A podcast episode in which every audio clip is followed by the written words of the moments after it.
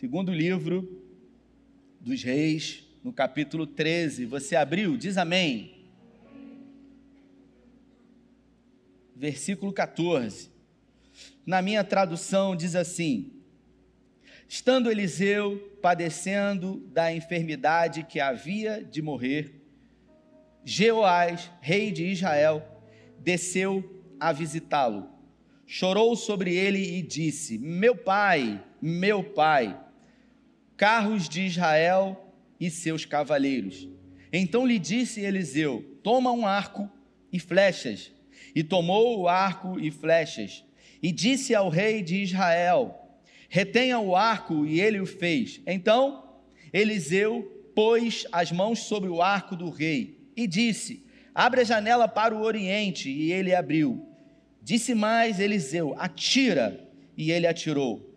Prosseguiu flecha da vitória do Senhor, flecha da vitória contra os sírios, porque ferirás os sírios em Afeca até consumir. Disse ainda: Toma as flechas, e ele as tomou. Então disse ao rei de Israel: Com essas flechas, bata na terra, e ele as feriu, uma, duas, três, e cessou. Então o homem de Deus se indignou muito contra ele e disse: Cinco ou seis vezes deveria ter ferido.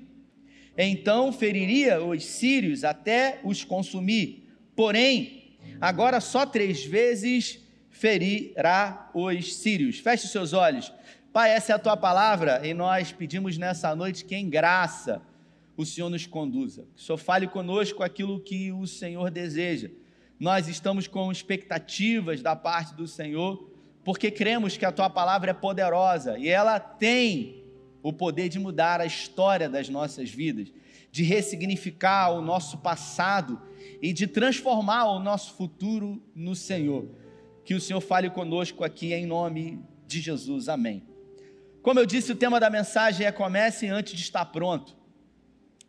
Algumas pessoas elas sempre estão esperando o melhor momento a melhor hora, a melhor oportunidade para mudar alguma coisa na sua vida, para empreender, para começar um novo negócio, para mudar de profissão, para realizar sonhos e projetos, inclusive também para tirar projetos antigos uh, do papel. Esse texto que eu acabei de ler fala sobre um momento uh, da vida do rei Jeoás. Esse rei, ele reinou durante 16 anos o reino do norte, capital Samaria. E ele foi um rei profano, fez aquilo que era mal, fez aquilo que não agradava o coração de Deus. E esse contexto aqui é o exato momento onde o profeta Eliseu já se encontrava nos seus últimos dias de vida. E o rei Jeoás ele se dirige à casa do profeta Eliseu uh, para se despedir de Eliseu e também para pedir ajuda, afinal, os sírios estavam vindo com toda a sua força contra a nação de Israel. E foi nesse momento que, provavelmente, Eliseu, já velho, uh, com os seus cabelos brancos, com a catarata nos seus olhos, ele então pede para que o rei abra a janela em direção ao Oriente, porque era exatamente desse lugar que estavam vindo os sírios com toda a força contra a nação de Israel. Eliseu então pede que o rei pegue um arco e as flechas, e ele pede para que ele tensione aquele arco com uma flecha. Eliseu pega, talvez, quem sabe, com as suas mãos uh, tremendo uh, no arco, junto com as mãos do rei Jeoás, e ele mira em direção ao oriente e ele lança aquela flecha. E por lançar aquela flecha num ato profético ali, Eliseu então diz para ele: essa flecha será a flecha do livramento que Deus dará à nação de Israel. E agora Eliseu então pede para que um segundo ato profético seja feito. Ele pede para que Jeoás pegue flechas e golpeie o chão, o solo com essas flechas. E o texto diz que o rei Jeoás, ele golpeou uma, ele golpeou duas e ele golpeou três vezes e ele parou. E ao parar, o profeta Eliseu o repreendeu dizendo: "Por que você parou?" Por que você não golpeou quatro, cinco, seis, até você cansar e não ter mais forças em seus braços, porque você cumpriu uma missão pela metade, a sua vitória não será completa. Você não terá uma vitória plena sobre os sírios, eles vencerão. Você vencerá três batalhas contra eles, mas depois eles subjugarão a nação de Israel. Essa história nos mostra ah, a ideia de que existem pessoas que fazem não somente tudo o que elas podem fazer, elas fazem aquilo que talvez no primeiro momento elas estejam dispostas a fazer. Existem pessoas que querem mudança em sua vida. Existem pessoas que desejam uma mudança, uma palavra que se encaixa bem nesse tempo é o novo. Existem pessoas que querem viver algo novo, Pastor Giovanni. Elas sempre é, pedem isso para Deus, elas sempre oram, elas inclusive cantam: Eu quero viver algo novo. Mas a verdade é que para viver o novo é preciso estar disposto e disposta a sair da zona de conforto, porque toda mudança vai exigir de nós sacrifícios. E eu queria nessa noite falar sobre o legado desse rei, ou melhor, desse profeta chamado Eliseu. Eliseu não era de uma linhagem profética, Eliseu visivelmente era um improvável, alguém que tinha tudo para não ser um profeta, mas as circunstâncias levaram ele para isso. Se você observar, Eliseu ele se encontra num período onde o profeta Elias ele estava declarando guerra contra Acabe e Jezabel, que reinavam e colocavam terror no povo de Deus. E Elias vai em direção a Acabe e diz para ele: Olha, sobre a minha palavra, a partir de hoje não choverá. E durante três anos não caiu orvalho sobre a terra. Você sabe muito bem, para subsidiar alimento, pasto, plantações, é necessário que haja água. E durante três anos, a nação de Israel e todo aquele território hoje palestino viveu uma grande seca. Eliseu, ele era de uma família uh, de posses que morava entre o mar da Galileia e o mar morto. Eles eram proprietários de uma grande região de terra ali, e a Bíblia fala que a sua família era uma família de muitas posses, afinal, no encontro entre Elias e Eliseu, o profeta Eliseu, ele estava arando a terra com uma junta de bois. E à sua frente haviam 11 juntas de bois. Uma junta de bois são dois bois. Para você entender mais ou menos o valor que um boi representava, uma família de classe média alta da época normalmente possuía um boi. Então, quem tinha um boi era considerado alguém que tinha posses, que tinha dinheiro. A família de Eliseu possuía 12 juntas de bois, eles tinham 24 animais, e esses animais eram utilizados para arar a terra. E a Bíblia fala que no encontro entre Elias e Eliseu, Eliseu se encontrava na 12 junta de boi arando a terra. E se você olhar o contexto, estava sem chover há três anos. Então, provavelmente, há três anos, Eliseu, ele arava a terra, ele preparava a terra, ele lançava as sementes, ele colocava expectativa para que as sementes brotassem e no ano seguinte nada acontecia, porque não tinha chuva, não tinha água e por isso nada frutificava e todas as suas expectativas eram frustradas. O texto nos leva a entender que o momento em que Eliseu vivia era um momento de frustração era um momento de infelicidade, mas ainda assim ele seguia firme, insistindo e acreditando que a mudança poderia acontecer na sua vida. Ele não sabia nem o que era um ministério profético, muito menos era o desejo dele de ser um profeta. O que a Bíblia nos faz entender, e alguns estudos uh, teológicos nos mostram, que Eliseu ele era alguém aficionado por mudança. Ele desejava uma mudança de vida, ele desejava viver algo novo na sua vida, mas ele não sabia como, ele não sabia por onde começar, e por isso ele continuou fazendo aquilo que ele podia fazer e aquilo que ele sabia fazer. Por vir de uma família que possuía 12 juntas de boi, sequer ele precisava colocar a mão naquele arado. Mas ainda assim, Eliseu ah, colocou a mão e decidiu fazer a sua parte. Ele decidiu, com as suas próprias mãos, produzir uma mudança na sua vida. E num dia, sem ele esperar e perceber, o profeta Elias, sendo conduzido pelo próprio Deus, que depois de sair daquela caverna, Deus disse para ele: Olha, unja esse e aquele como rei e desça até entre essas duas cidades que você vai ungir o seu sucessor. Elias obedeceu de pronto, e quando ele chegou diante de Eliseu, que estava arando a terra com uma junta de boi, Elias lançou a sua capa sobre ele. Observe, eles não teceram um diálogo, não houve uma conversa. Ele não disse: Olha, você precisa me seguir porque eu vou fazer de você o meu sucessor. Não houve isso. O texto diz que Elias somente lançou a capa sobre ele e saiu. E quando Elias saiu, Eliseu já entendeu tudo. Talvez você, que seja alguém é, muito espiritual, vai dizer: Ah, Deus já havia testificado no coração dele. Ele já sabia o que ia acontecer, porque ele ia ser um profeta, ele já tinha as revelações. Mas nenhum estudo teológico vai afirmar isso. A gente crê claramente que ali Eliseu já estava numa expectativa há muito tempo por uma mudança, Caleb. Eliseu já desejava isso. Eliseu já orava.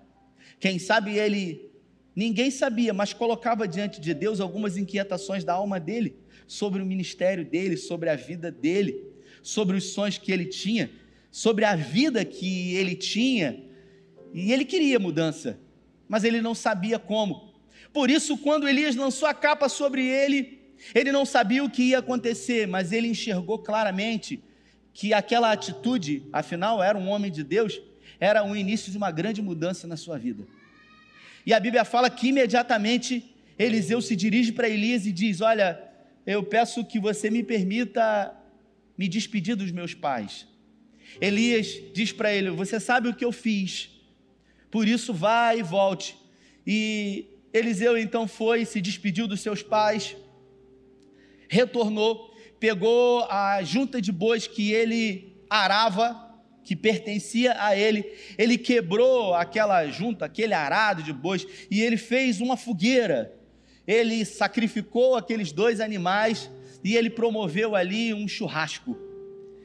Foi muito mais do que um banquete aos pobres e necessitados da época. O que Eliseu precisou fazer ali, logo que foi comissionado para viver uma mudança na sua vida, foi ter uma atitude de sacrifício, porque toda mudança vai exigir de você algum sacrifício. Mas nem sempre estamos dispostos a enfrentar sacrifícios. Nós queremos as mudanças, mas não estamos disponíveis e dispostos a vencer os sacrifícios que são necessários.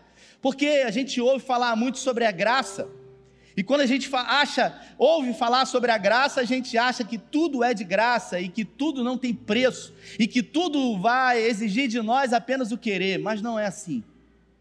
Tudo na vida vai exigir de você e de mim um sacrifício, um esforço, algo que vai exigir de você fazer coisas que você não gosta de fazer. E a Bíblia diz que nesse momento ele ali quebrou as pontes com o seu passado, ele disse: daqui em diante só terá o para frente. O passado vai definitivamente ficar para trás. Eu realmente decido viver algo novo. Eu não quero mais saber do passado.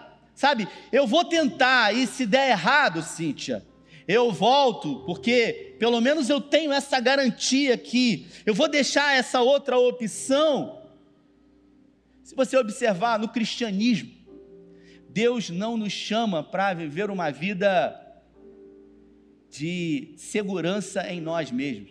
Deus não chama você para viver uma vida estável.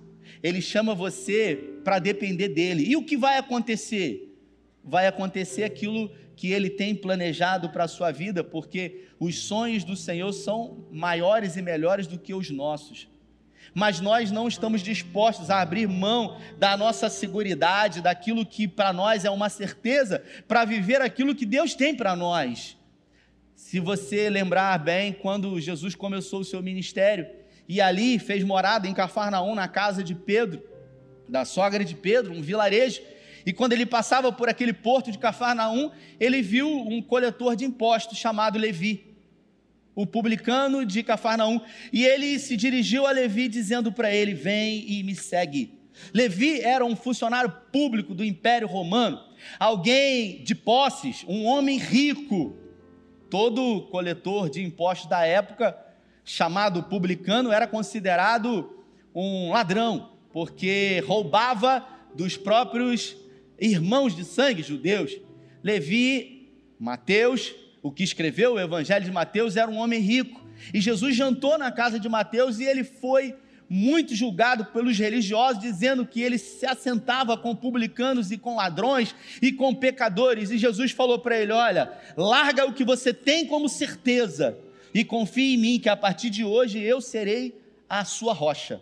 Você pisará em mim e eu darei segurança para você. É muito bonito a gente ouvir isso, é poético, mas na prática, Paulinho, é difícil a gente confiar em Deus.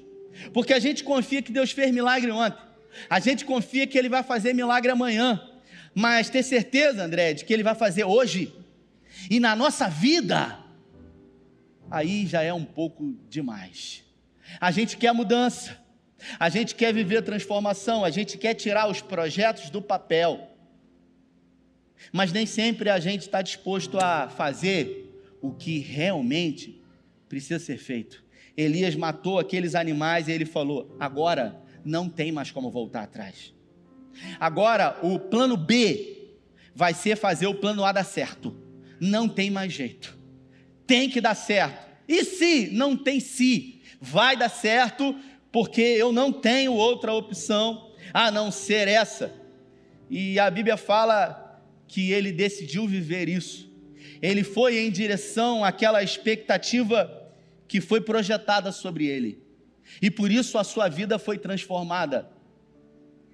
Eu recebi uma mensagem essa semana de uma pessoa que ouviu uma mensagem que eu preguei e eu disse uma frase que é essa frase: se é importante para você, é importante para Deus. Não importa o que seja por menor que possa ser, se é importante para você, é importante para Deus.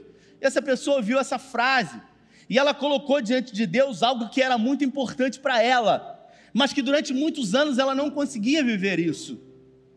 E ela decidiu pegar essa palavra profética, colocar em prática, tomar algumas decisões, e essa semana ela viveu aquilo que era impossível ela decidiu viver o impossível depois de ouvir uma palavra e fazer aquilo que precisava ser feito.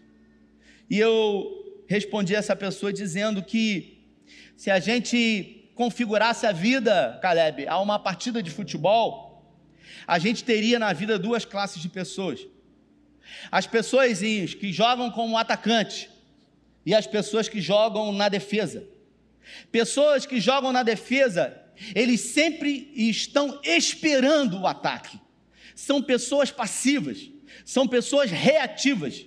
Existem pessoas proativas e existem pessoas reativas. As pessoas que jogam ah, na zaga, que jogam atrás, eles sempre estão esperando o ataque. Eles nunca têm a predisposição de ir de fazer, eles sempre estão esperando o ataque. E eles estão ali esperando de alguma forma aquilo que vai acontecer, porque eles têm medo. Eles têm medo, Flávio, de largar aquilo que é certo, aquilo que é seguro, aquilo que é confiável, aquilo que eles têm como tangível, como mensurável, aquilo que eles se apoiam, e por isso eles esperam. Mas existem as pessoas que se encontram no ataque, e as pessoas que se encontram no ataque, Cíntia, no futebol são aquelas pessoas que exigem delas criatividade, exigem delas fazer o novo, porque se você fizer uma jogada todas as vezes, o, o adversário ele vai perceber, então exige de você sempre o um novo. Você precisa inovar. Você não pode esperar, você tem que agir. Você não pode E no, enquanto você estiver pronto, você tem que ir mesmo do jeito que você está. Você tem que criar. É no caminho que as coisas vão acontecer e se desenvolver. É quando você está com a bola entre o zagueiro e o goleiro, que você ali, diante de fração de segundos, você vai ter a oportunidade de colocar em prática os seus talentos e com isso driblar os zagueiros e enfrentar o goleiro e fazer o gol. São pessoas proativas.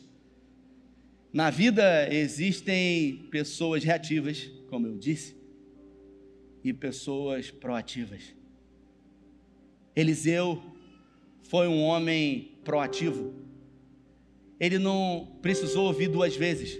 Ele apenas pediu para que pudesse se despedir dos seus pais e seguir no novo. E como é que faz? Afinal, ele era um improvável. Eliseu era alguém improvável, porque ele não era de uma linhagem profética.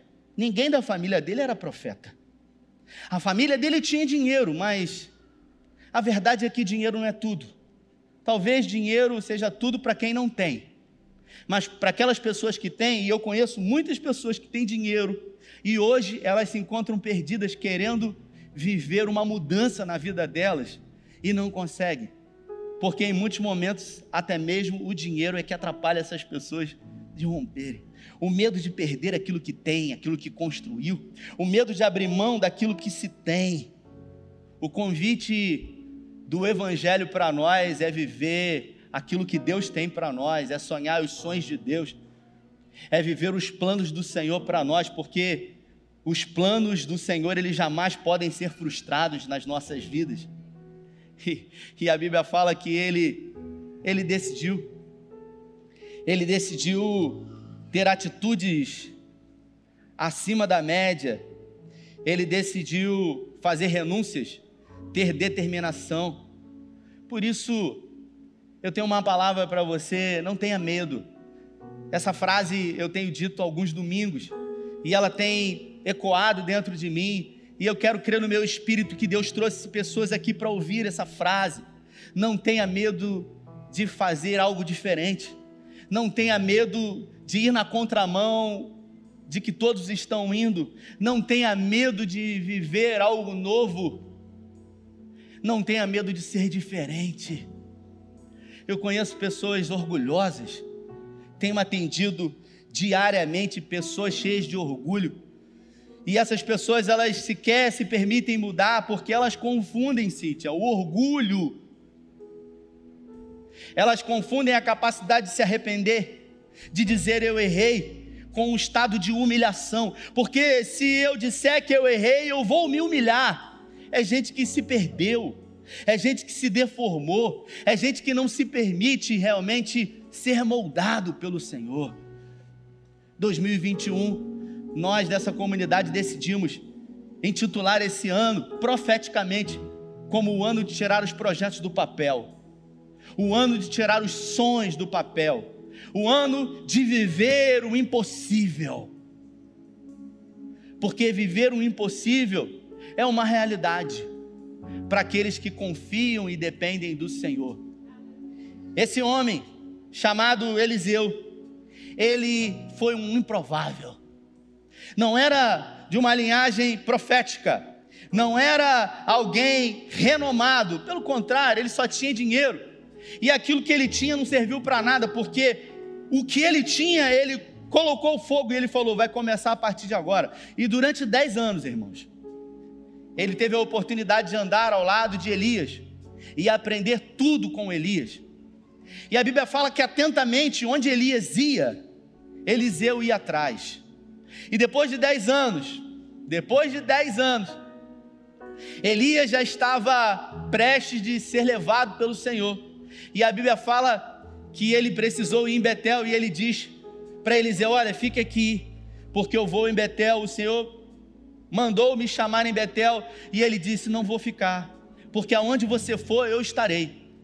Eu tenho uma missão, eu estou numa escola, eu estou aprendendo, então aonde você for, eu vou com você, mesmo que você diga que não. Então ele foi a Betel E quando chegou em Betel, depois de cumprir aquilo que Deus havia designado, Deus manda Elias ir para Jericó. E ele diz para Eliseu: Fica aqui, porque eu vou em Jericó. E Eliseu falou: Eu não vou ficar, porque eu sei aquilo que eu quero. E eu estou focado em realizar aquilo que eu quero. E sem saber, sem se dar conta, ele já estava se preparando para receber a porção dobrada. Que depois da terceira vez de não abrir mão de estar com ele, Elias olha para Eliseu e diz para ele: O que, que você quer quando eu for embora?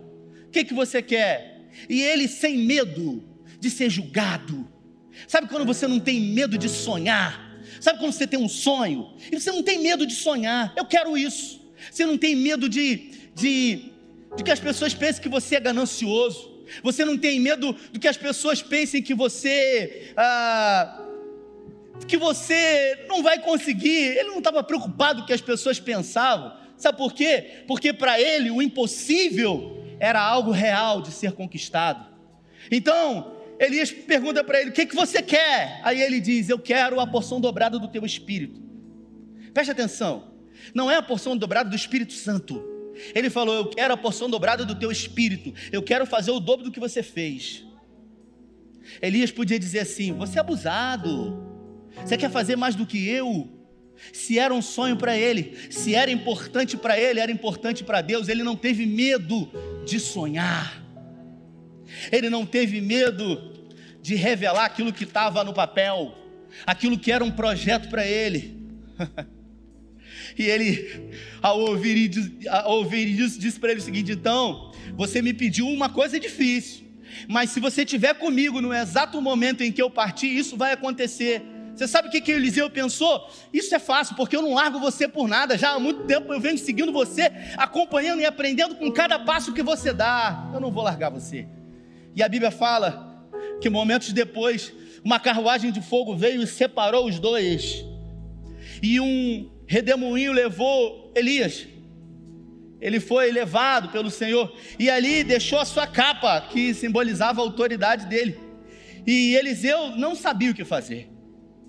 Ele não sabia, ele vinha de uma escola de 10 anos ali, mas ele pegou aquela capa, enrolou na mão dele, e os meninos dos profetas que estavam do outro lado zombavam dele, dizendo: Ó, oh, o seu moço vai, o seu senhor vai embora. E quando ele for embora, não sei o que, que vai ser de você, porque a gente está na expectativa da porção dele vir sobre nós. Ele pegou a capa de Elias e ele lançou no Jordão, o Jordão se abriu. E quando todos olharam aquilo, falaram: caramba, ele recebeu a porção de Elias, ele é o próximo profeta.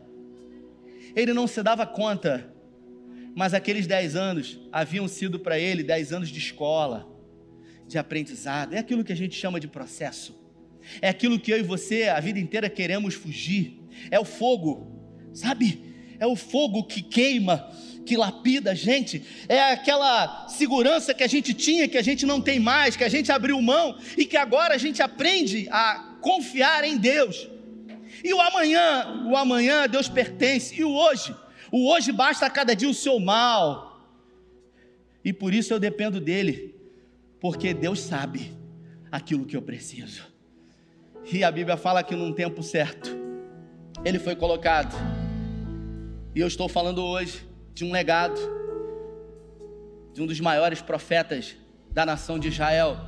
Alguém que colocou o seu ministério, Cíntia, à disposição dos outros. Alguém que ajudou aquela sulamita com o milagre no seu filho. Alguém que, quando foi procurado pelo capitão Neemias, leproso, Naamã, o leproso, mandou que ele tomasse banho no Rio Jordão e ele foi curado. Alguém que fez um machado de aço flutuar. Alguém que realizou o que realizou em favor dos outros. Alguém que era improvável, mas teve os seus sonhos que eram impossíveis para muitos se tornar realidade. Se coloque de pé. Eu queria me dirigir a você. Você que se sente um improvável. Você que olha para a sua vida e olha a sua volta e você diz: caramba, na vida de todo mundo é fácil. todo mundo consegue, menos eu. Por que, que na minha vida tudo é tão difícil? Por que, que eu vivo diante de impossibilidades? Eu quero dizer para você que hoje o impossível pode se transformar em possibilidade na sua vida. Eu quero profetizar sobre a sua vida uma revolução hoje. A revolução dos improváveis, que vai transformar a sua realidade numa realidade que Deus tem preparado para você. O seu futuro já está pronto. Ele está esperando por você. Ele espera por uma iniciativa sua. Saia dessa posição de retaguarda, saia dessa posição de defesa, de defender aquilo que você tem, aquilo que você acha que é tudo, porque o que Deus tem para você é infinitamente maior do que você já conquistou. Deus tem muito mais para a sua vida. Por isso confie nele. Saia da dependência dos seus braços e passe a depender do Senhor. Confie nele de todo o seu coração. Oh, aleluia enquanto eles vão adorar ao Senhor, eu queria que você fechasse seus olhos e que você permitisse que o Espírito Santo ministrasse no seu coração.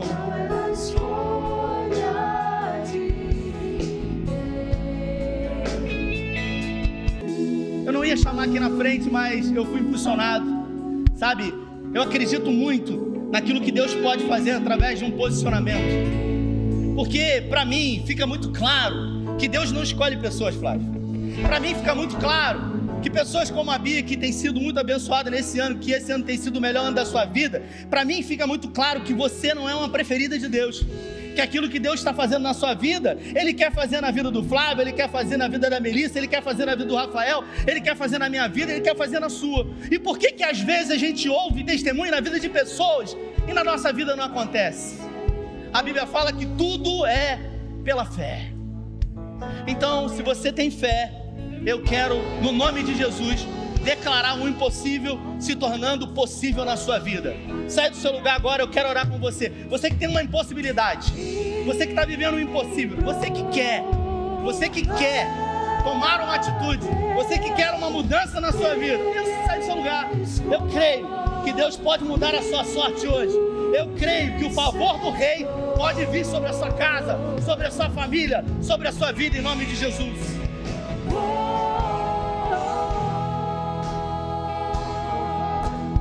Escuta o que eu vou dizer para você. Você acha que naquele exato momento, onde Elias lançou sobre ele a sua capa, Eliseu não teve medo? Você acha que o medo não quis parar ele?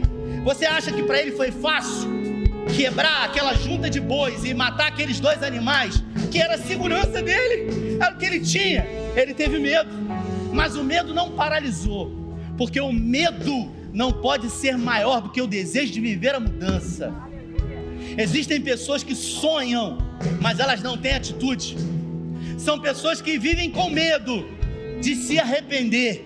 Ah, e se eu fizer, e se eu me arrepender? Escute isso. Se existe uma coisa que você tem que se arrepender na sua vida, é por algo que você não fez, é por algo que você não tentou. Você nunca pode ser reconhecido como alguém que não tentou. Porque pessoas, quando chegam no final da sua vida, elas sempre vão olhar para a vida delas e vão se lamentar por aquilo que elas deixaram de fazer. Porque a oportunidade ela passa. E nem sempre a oportunidade ela vem fantasiada de presente. Às vezes ela vem embrulhada escrito assim: prova, problema, adversidade. E aí você desembala aquilo e quando você olha dentro, tem uma grande oportunidade.